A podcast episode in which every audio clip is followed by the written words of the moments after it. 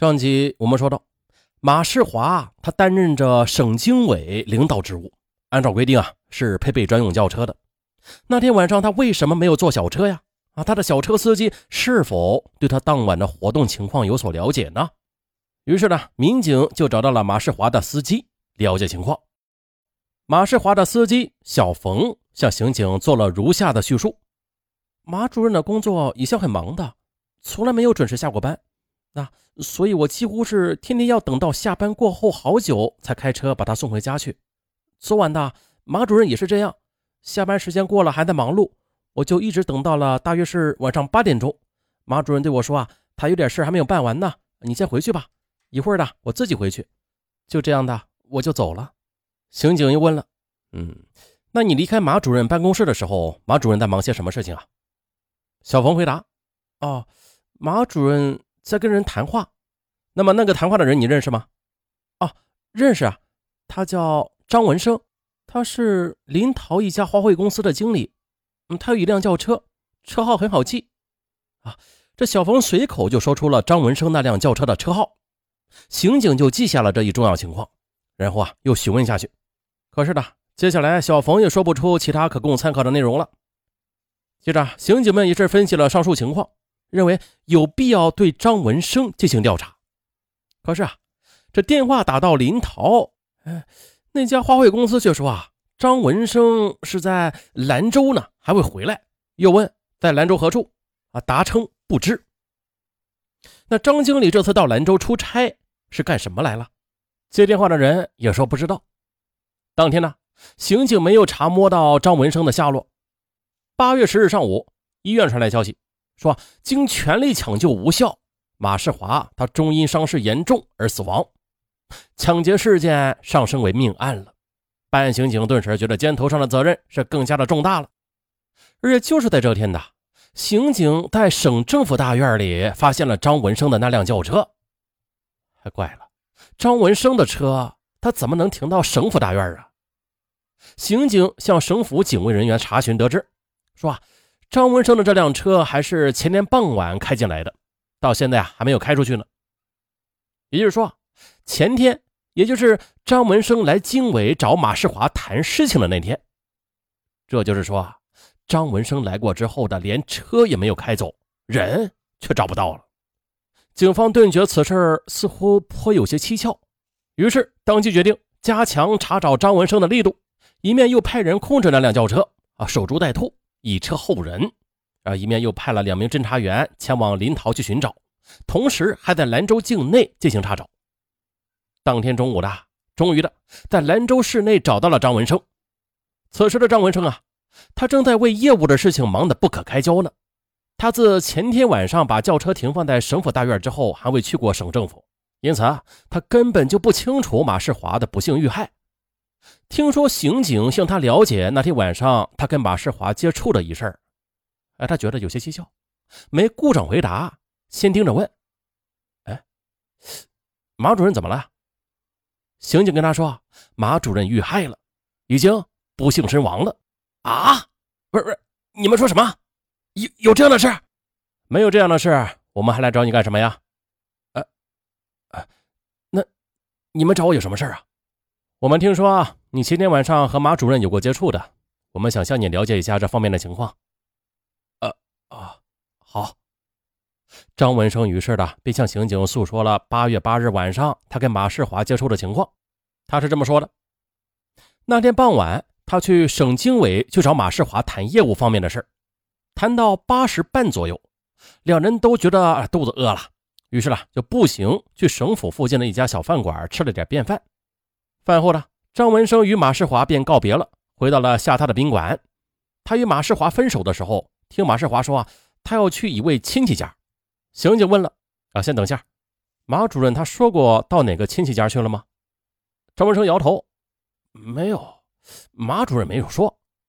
接着，刑警又问明了张文生那天晚上与马世华分手后的活动情况。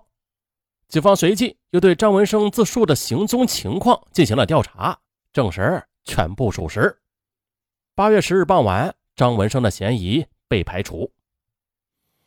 那刑警继续进行调查，他们要弄清楚一个问题啊：这马世华与张文生分手时说要去亲戚家，那么他去了哪个亲戚家啊？案发现场是马世华从省纪委返家的必经之路，他去了那个亲戚家，是不是就在省府附近呢？电话一个个打出去，但是马世华的每个亲戚都说啊，那天晚上他没有去过，没有去过，那是否有过电话联系啊？哎，终于了，从一个亲戚处得知了。八月八日晚上的大约是九点半左右时，他接到过马世华的一个电话，他就顺口问了声：“你在哪儿呢？”马世华说：“他在自己的办公室里，正在写一份材料。”刑警有点迷糊了，啊，不是说要到亲戚家吗？他怎么又回到了办公室去写材料了呀？但是不管怎样，这都是一个去向的说法，要查实的。于是刑警便去了省府。向八月八日值夜班的警卫人员了解情况，那得知了，马世华那天晚上他确实是在午夜时分离开省府的。这样的话，警方对情况就有了一个大致的判断了。警方判断，马世华是在和张文生一起吃过晚饭之后，最先是想去亲戚家的，可是随即呢又打消了主意，要去办公室去先写材料，于是就回到了自己的办公室，忙碌到午夜时分的方才离开。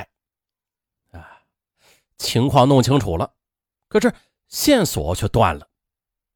不过啊，好在这个侦查班子汇集了分局、市局和省厅的刑侦好手，众人随即又是进行了分析，一来一去，觉得只有一个办法可以试试了。这个办法不一定有效，但是到了这一步，也只能走这一步了。那这个办法就叫做引蛇出洞。怎么去引？说来也简单。就是从被害人被劫去的手机传呼上去做做文章，啊，由马世华的弟弟马世杰以马世华的名字打被劫的传呼机，指望得到回音，然后再从通讯器材方面进行跟踪调查。说白了，这个简单的主意就是基于案犯的作案动机而言的。案犯作案为捞钱，啊，手机传呼机算是财，但呀，它不是钱。要是财变成钱，那就得有个销赃的问题了。那么的，是否可以赶在案犯将赃物出手之前，抢先的跟对方取得联系？先稳住对方，然后提出赎回。如果谈成的话，再借此机会，还则可将案犯一举给擒获。即便是谈不成的话，也可以在通讯器材方面查找到线索的。八月十日十九时四十三分开始实施议定的方案。城关分局刑侦一队副队长孟好红让被害人的弟弟马世杰用幺三六开头的手机给马世华被劫的传呼机发了一个传呼。三个小时之后，哎，回电来了，手机里边传出的是一个显得很明显又生硬的啊，有点沙哑的普通话。是谁打传呼了？你是哪里？哎啊，我是兰州啊。可是对方随即的就把电话给挂断了。不过呢，手机上已经留下的来电显示，初步判断那是新疆的一个固定电话号码。线索终于出现了。孟浩红副队长当即的给省厅刑侦处的大案科科长张佳宁打电话，一是通报情况，二是要求张科长通过他的协作关系，马上与新疆方面取得联系，火速的协查这个电话号码的机主情况。四个小时后。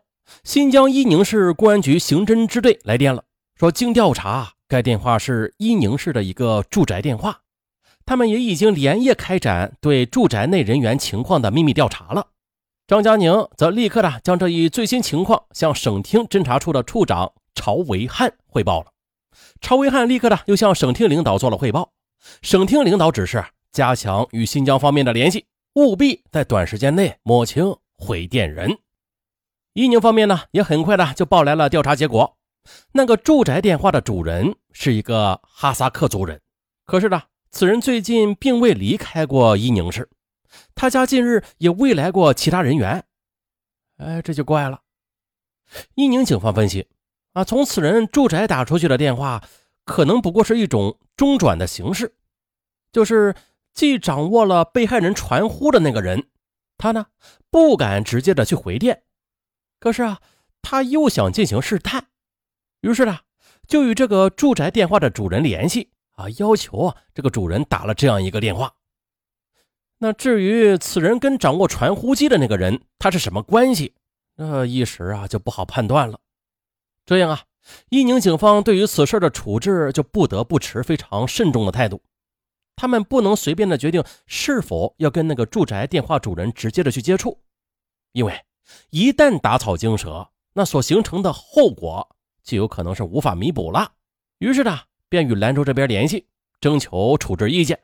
甘肃警方经过研究的决定，暂时不与住宅电话主人正面接触，并且要求伊宁警方继续的对此情况进行秘密的查摸。